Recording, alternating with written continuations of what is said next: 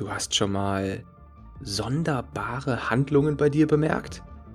Du hast dich dabei beobachtet, wie du unkontrolliert zum Kühlschrank gelaufen bist und aus deinem Mund sind verrückte Ausreden gesprudelt, weil du auf der Couch liegen bleiben wolltest? Dann bist du hier genau richtig. Willkommen beim Monster Fitness Podcast. Dein Ratgeber für dein inneres Monster. Herzlich willkommen zum Monster Fitness Podcast und dem neuen Thema die Keto-Diät im Test. So effektiv ist sie wirklich. In dieser Podcast-Folge werden wir untersuchen, wie effektiv eben die Keto-Diät ist in Bezug aufs Abnehmen. Und das heißt, wie viel Fett, wie viel Gewicht kann man damit tatsächlich in welchem Zeitraum reduzieren, wenn man es so ja, mittelmäßig radikal durchführt wie schwer ist die Diät auch vor allem. Das heißt, es geht ja auch nicht nur darum, etwas knallhart für einen kurzen Zeitraum durchzuziehen, um dann wieder ins Gegenteil umzuschwenken, sondern wie hoch ist die Wahrscheinlichkeit, dass man auch dran bleibt, wie schwer ist es mit diesen Einschränkungen klarzukommen und genau das möchte ich in dieser Podcast Folge beleuchten und vielleicht auch was hat das für äh, positive Auswirkungen auf unseren Organismus? Welche Vor- und Nachteile hat die ketogene Diät und wir haben sogar auch eine, eine Testperson gehabt, die die Keto-Diät 30 Tage lang getestet hat für uns im Experiment. Und in dieser Folge werde ich dir darüber berichten, was dabei herausgekommen ist. Viel Spaß! Bevor wir mit der Episode starten, habe ich noch eine persönliche Bitte an dich. Wenn du diesen Podcast schon länger hörst und oder dir dieser Podcast bereits etwas gebracht hat und ich dir irgendwie helfen konnte, dann wäre es das Größte für mich und meinen Podcast, wenn du einmal auf diesen Abonnieren-Button klickst bei Spotify, iTunes oder wo auch immer du mir gerade zuhörst. Denn genau dieser Klick sorgt für ein Ping bei mir und der Podcast kann weiter gehört werden. Und du tust etwas für dein Karma. Wenn du diese Tat hinter dir hast, garantiere ich dir, wird dir das Glück selig sein. Und wenn du ganz verrückt sein möchtest, kannst du mir auch eine Bewertung bei iTunes abgeben. Die lese ich mir regelmäßig durch. Jeden Monat einmal und ich mache mir dabei so einen kleinen Champagner auf. Und nun viel Spaß mit der Podcast-Folge. Die Keto-Diät gilt als eine der effektivsten Diäten, um schnell abzunehmen und sie liegt sehr im Trend. Man stolpert immer über diese Diätform, wenn man Diät einfach nur bei Google eingibt. Es wird über 100.000 Mal alleine nach diesem äh, Suchbegriff gesucht, mehr als nach allen anderen Diäten. Und es lohnt sich, das Ganze einmal näher zu durchleuchten und vor allem auch einfach einmal selbst zu testen. Zuerst mal die Keto-Diät. Wie funktioniert die eigentlich genau? Keto-Diät, auch ketogene Ernährung genannt, ist quasi die große, etwas radikalere Schwester der Low Carb Diät. Denn sie ist durch eine besonders kohlenhydratarme, aber dafür fettreiche Ernährung gekennzeichnet. Das Ziel der Keto Diät ist es, den Energiestoffwechsel auf eine sogenannte Ketose umzustellen. Wenn dieser Zustand erreicht wird, gewinnt dein Körper die Energie vor allem aus deinen Fettzellen und dem Fett, das du ihm über die Nahrung zuführst. Die Folge ist dann, dass dein Körper quasi in einen Turbo-Fettverbrennungsmodus schaltet und du dadurch hocheffektiv Fett verbrennst. Wie genau funktioniert nun die Ketose? Normalerweise gewinnt dein Körper die Energie aus den Nahrungsmitteln, die du zu dir nimmst, insbesondere aus den Kohlenhydraten. Führst du deinem Körper nun aber extrem wenige Kohlenhydrate als Energielieferant zu, dann ist er gezwungen, sich umzustellen. Deine Leber verwandelt dann Fett in sogenannte Ketonkörper, die als neue Energielieferanten verwendet werden. Und der Zustand wird als Ketose bezeichnet, wenn die Energie also aus den Ketonkörpern gewonnen wird.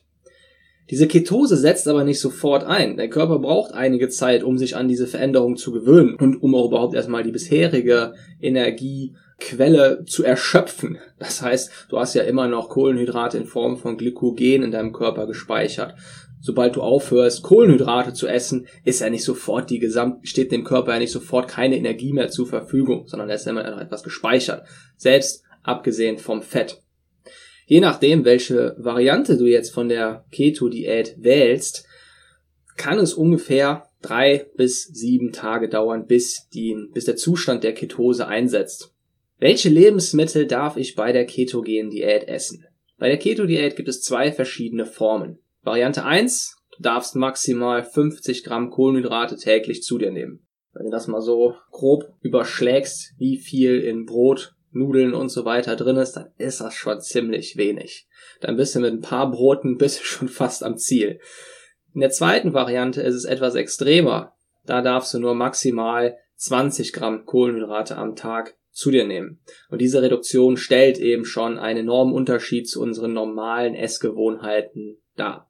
Nochmal gerade zur Unterscheidung, der Unterschied zwischen der Keto-Diät und einer Low-Carb-Diät liegt in der Kohlenhydratmenge. Das heißt, während bei der Low-Carb-Diät täglich ungefähr 50 bis 100 Gramm Kohlenhydrate erlaubt sind, sind es bei der Keto-Diät 20 bis 50 Gramm am Tag. Bei wenn man mit der Keto-Diät das erste Mal startet, dann wird einem in der Regel empfohlen, mit einem Maximum von 50 Gramm Kohlenhydraten zu arbeiten, weil ansonsten die Umstellung zu radikal ist. Zu radikal heißt dabei allerdings einfach, dass es einfach zu ungewohnt sein kann und dann zu schwierig.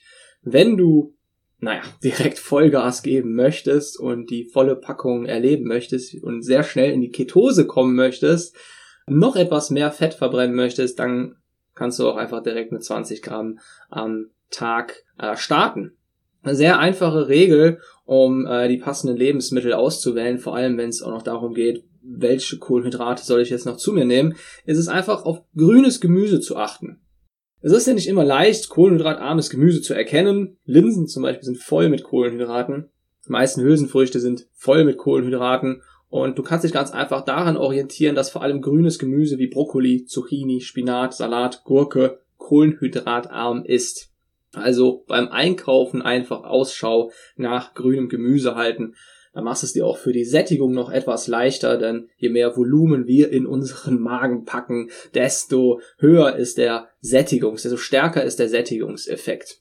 Für die Aufteilung vom, von den restlichen Nährstoffen sieht es ungefähr so aus, dass du eben 10% Kohlenhydrate essen solltest, 20 bis 50 Gramm, 20 bis 30% Eiweiß und der, der Großteil der Energie sollte von den Fetten kommen. Das auch wieder positive Auswirkungen hat auf unsere Sättigung. Je nachdem, wie viel du jetzt noch trainierst, wenn du noch Krafttraining betreibst, dann würde ich dir empfehlen, beim Eiweiß bis 40 Prozent hochzugehen und die Fette etwas äh, einzuschränken, statt 70 Prozent 50 Prozent Fette aufzunehmen. Es liegt aber dann in deinem eigenen Ermessen und ähm, kommt eben darauf an, was du für dein Training benötigst. Wenn du gar nicht trainierst, dann sind 70% Fette da die Daumenregel. Den Großteil deines täglichen Fettbedarfs solltest du dabei aus Fleisch und fettreichem Fisch sowie aus Nüssen und eben ja, gesunden Fetten wie beispielsweise Olivenöl beziehen. Eiweiß, da empfiehlt es sich, Eiweiß aus Eiern, magerem Geflügel zu ziehen. Nüsse haben auch Eiweiß, wenn auch im Verhältnis zu den Kalorien relativ wenig. Aber je nachdem kann das dann auch schon ähm, ja, einen guten Teil abdecken. Und die größte Vorsicht ist eben bei den Kohlenhydraten geboten. Da würde ich mir einen Standard-Ernährungsplan, also so ein paar Basis-Lebensmittel zurechtlegen und daraus dann immer wieder was Neues basteln. Denn ich denke, mit, äh, mit viel Fett lässt sich auch jede Menge lecker zubereiten. Darauf achten solltest du auf jeden Fall, äh, dass du keine Weißmehlprodukte mehr zu dir nimmst, äh, kein Alkohol, der macht das Ganze zunichte und auf jeden Fall auf kurzkettigen, also weißen Zucker verzichten und äh, Obst auch eher nicht. Denn der Fruchtzucker ist nun mal noch kurzkettiger als der weiße Zucker. Da sind zwar auch Ballaststoffe drin, aber für eine Keto-Diät ist Obst eher weniger zu empfehlen. Wenn dann Vielleicht Beeren, das geht, die haben recht wenig Kohlenhydrate und auch sehr wenig Kalorien. Das, das kann man, die kann man ruhig noch einbauen. Ansonsten ist da eben Vorsicht geboten, da man wirklich sehr schnell an die Kohlenhydratgrenze äh, rankommt. Was sind die Vor- und Nachteile einer Keto-Diät? Wenn du dich jetzt entscheidest, ich möchte effektiv abnehmen, ich möchte 0, nix Fett reduzieren, in einem Monat ähm, jede Menge abnehmen, was gibt es bei der Keto-Diät auf der Vor- und Nachteile-Seite zu beachten? Der größte Nachteil liegt wahrscheinlich in den Nebenwirkungen, die auftreten können, aber eben nicht müssen. Zuerst mal einer der leichteren Nachteile, es kann eben dauern, bis der Zustand der Ketose erreicht wird. Das heißt, wenn du sehr ungeduldig bist, dann äh, ja, musst du dich einfach in Geduld üben, denn es kann bis zu einer Woche dauern, bis du in diesen Zustand der Ketose kommst und bis es dann erst auch tatsächlich losgeht. In der Zeit kann es zu Müdigkeit, Verdauungsproblemen und Konzentrationsschwierigkeiten kommen, denn logischerweise unserem Körper fehlt dann erstmal diese ganze schnelle Energie, die er normalerweise benötigt, um das Gehirn zu versorgen, um ja dafür zu sorgen, dass wir Energie haben für unsere geistigen Leistungen, ganz zu schweigen von unseren physischen Tätigkeiten, je nachdem, was du im Alltag oder beruflich ausübst, gilt es das auf jeden Fall auch entsprechend einzukalkulieren. Dann Lebensmitteltracking wird ziemlich wichtig, nahezu unerlässlich, denn damit du auch wirklich nicht über 50 Gramm Kohlenhydrate kommst, reicht es wahrscheinlich nicht, dich irgendwie intuitiv zu ernähren, sondern du musst schon tracken, wie viele Kohlenhydrate du am Tag zu dir nimmst, um diese Grenze nicht zu überschreiten. Noch stärker gilt das natürlich, wenn du dich für maximal 20 Gramm Kohlenhydrate pro Tag entscheidest. Das führt dazu, dass auch gemeinsames Essen dann zur Herausforderung wird, wenn du jetzt in einer Familie lebst oder mit deinem Partner zusammen und dein Partner passt sich dann nicht an, dann wird es wahrscheinlich sehr, sehr schwer, das durchzuhalten. Wenn dein Partner neben dir eine Pizza isst oder ein Teller Spaghetti Bolognese und du hast auf deinem Teller ja das ketogene Essen, grünes Gemüse und dein mageres Fleisch, dann wird das vielleicht ein paar Tage klappen, aber früher oder später ist dann vielleicht die Verlockung doch zu groß und man knickt ein. Das heißt, der Partner sollte da unbedingt mitziehen, beziehungsweise alle im näheren Umfeld, also die, mit denen du unter einem Dach wohnst. Ähm, ansonsten, ja, sieht es in der Praxis, ja, schwierig aus. Bei den Vorteilen. Der erste Vorteil ist, dass man, und das ist wahrscheinlich schon einer der größten, dass man wirklich schnell Fett verliert im Vergleich zu anderen Diäten. Viel, viel schneller als bei einer Low-Fat-Diät. Das liegt daran, dass wir es hierbei eben nicht mehr nur mit einem einfachen, mit einer einfachen Abnahme durch Kaloriendefizit zu tun haben, sondern wir den Körper wirklich physiologisch dazu zwingen, auf eine andere Energiequelle umzusteigen, eben auf diese Ketonkörper. Und unser Körper hat dann einfach keine andere Wahl mehr, als in, nach, also nach der Umstellungsphase, wenn er einmal in die Ketose gekommen ist, auf das Fett zurückzugreifen und das als Hauptenergiequelle heranzuziehen. Durch die Ketose verlieren wir also tatsächlich Fett und nicht wie bei vielen anderen Diäten teilweise nur Wasser, wo es dann am Anfang schnell runtergeht und äh, davon war aber das meiste dann nur Wasser. Wenn wir dann wieder Kohlenhydrate aufnehmen würden, dann geht's auch wieder relativ schnell hoch, weil das Wasser dann eben wieder zurück eingelagert wird. Das ist bei der Keto-Diät nicht der Fall, weil eben der Körper auf äh, das Fett zurückgreift für die Bildung der Ketonkörper. Das führt auch direkt zum nächsten Vorteil, denn bei der, während der Keto-Diät haben wir es wesentlich weniger mit äh, Appetit und Hungern zu tun. Durch die Aufnahme von mehr Fett wirkt das Ganze natürlich wesentlich, sind wir natürlich viel häufiger und stärker gesättigt. Ganz zu schweigen davon, dass wir im Vergleich zu anderen Diäten auch einfach insgesamt viel mehr essen dürfen, weil wir den Körper eben auf dazu zwingen, auf Fett zurückzugreifen und er selbst bei mehr Kalorien keine Wahl hat, äh, ja, kein Fett abzubauen. Das heißt, wir können sowohl mehr essen als auch mehr Fett essen, mehr Fettiges. Und das führt natürlich äh, sehr stark dazu, dass unser gefühlter Appetit stark verringert wird. Unterstützt wird das Ganze dann nochmal dadurch, dass unser Blutzuckerspiegel ziemlich konstant bleibt, denn wir nehmen ja keinen oder kaum Zucker und Kohlenhydrate auf. Der Blutzuckerspiegel, der wird nur dann ins Schwanken gebracht, wenn wir vor allem kurzkettige Zucker aufnehmen, dann fällt er ab, der steigt wieder an, dazwischendurch gibt's, wird heftiger Appetit ausgelöst, je nachdem, wie wir, wie wir uns vorher ernährt haben, ist das, ist der Effekt umso stärker. Das heißt auch gerade nochmal für Menschen, deren Blutzuckerspiegel nicht so der aller ausgeglichenste ist und für Menschen, die häufiger Probleme mit Appetit und Heißhunger haben, ist diese Keto-Diät wirklich sehr zu empfehlen, weil die Erfolgschancen durch diesen konstanten Blutzuckerspiegel einfach wesentlich höher sind. Zumindest von der physiologischen Seite sind wir da schon mal gut abgesichert. Ich weiß, dass jetzt viele sagen, aber es gibt doch noch die psychologische Seite, Heißhungerattacken, das ist doch nicht nur was Physiologisches, das ähm, will ich auch gar nicht bestreiten, aber darum geht es hier auch nicht. Es geht jetzt wirklich nur um die ernährungstechnische Seite. Und wenn wir schon mal ernährungstechnisch weniger mit Appetit zu tun haben, dann ist das schon mal ein starker Vorteil. Des Weiteren berichten viele davon, dass sich die Leistungsfähigkeit verbessert, weil die Energieumstellung auf die Ketonkörper und die Energieversorgung allgemein durch die Ketonkörper sehr gut funktioniert. Das heißt, wenn wir diese Umstellungsphase einmal geschafft haben, dann haben wir es in der Regel mit weniger Müdigkeit, mit einer besseren Konzentration zu tun und fühlen uns irgendwie energievoller. Was wahrscheinlich auch wieder damit zu tun hat, dass wir auf viele ungesunde Lebensmittel verzichten bzw. keinen Zucker mehr aufnehmen, der, wenn er dann einmal verarbeitet wurde, aus dem Blut raus ist, dann zu einem starken Leistungsabfall, gefühlten Leistungsabfall führt. Und so bleibt das Niveau relativ konstant. Und nun ist am Ende noch die Frage, wie sieht's denn eigentlich jetzt in der Praxis aus? Hat das schon mal jemand getestet? Kann da jemand auch was mal persönlich zu erzählen? Hat da jemand persönliche Erfahrungen mitgemacht? Das kann diese ganze Theorie dazu erzählen, aber wie sieht's dann tatsächlich in einem, sagen wir mal, 30 Tage Test aus?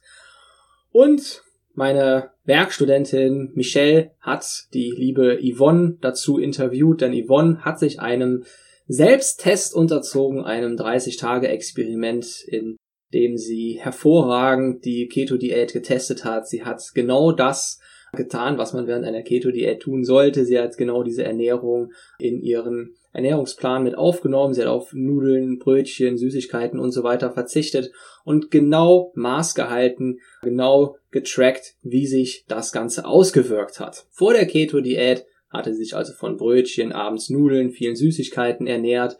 Sie hat selbst gesagt, nachdem sie nach Hause gekommen ist, hat sie erstmal Süßigkeiten gesucht und wie sie zur Keto-Diät gekommen ist. Einerseits natürlich über uns, andererseits hatte sie selbst schon sehr viel Positives darüber gehört und sie hatte eben sowieso vor, ein paar Kilo abzunehmen und da kam das sehr, sehr gelegen. Einige Plattformen berichten ja immer wieder, dass es in der Umstellungsphase zu Nebenwirkungen kommen kann. Und da war eine Frage von Michelle, ob das eben bei Yvonne der Fall war. Und Yvonne ging es hervorragend damit, sie hatte keinerlei Nebenwirkungen, im Gegenteil, sie berichtet sogar davon, dass es ihr während der Umstellungsphase schon besser ging. Sie war weniger müde, sie hat sich seltener müde, weniger schlapp gefühlt. Das Ergebnis des 30-Tage-Experiments war, dass sie ganze vier Kilogramm Fett in 30 Tagen verloren hatten. Das ist wirklich jede, jede Menge. Ein Kilo Fett bedeutet äh, eine Menge von 7000 Kalorien. Das bedeutet, dass man normalerweise jeden Tag 1000 Kalorien einsparen müsste, um etwas Ähnliches zu erreichen.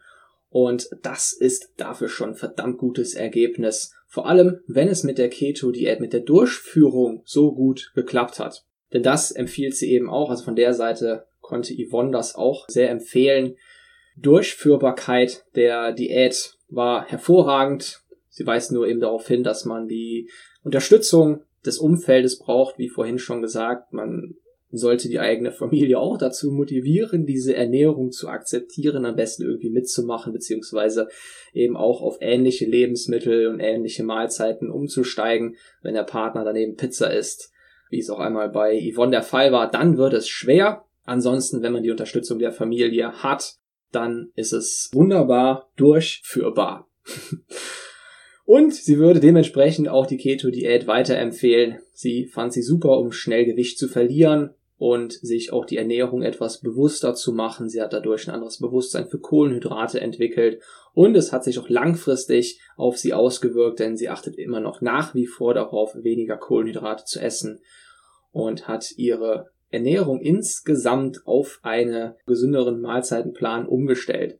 Übrigens, nach drei Wochen haben wir nochmal nachgefragt, denn es kann ja manchmal sein, der Jojo-Effekt ist in aller Munde, den kennt jeder. Und bei Yvonne war es dann so, dass auch nach drei Wochen, nach Ende der Keto-Diät, äh, sie ihr Gewicht halten konnte. Die vier Kilo blieben also verschwunden, was nochmal mehr darauf hindeutet, dass es sich wirklich um vier Kilo Fett handelte. Und ja, das macht uns natürlich sehr froh. Wir haben der Yvonne damit schon mal sehr weitergeholfen, ja, eine tolle Diätform aufgezeigt und ich hoffe, dass ihr da draußen auch jede Menge damit anfangen könnt. Ihr könnt euch gerne auch den Artikel ans anschauen. Da findet ihr das komplette Interview von Michelle mit Yvonne auf www.monster-fitness.com-keto-diät und hinterlasst auch gerne einen Kommentar mit Fragen an Yvonne, falls ihr irgendetwas wissen wollt. Ich bin mir sicher, dass sie da gerne darauf antworten wird.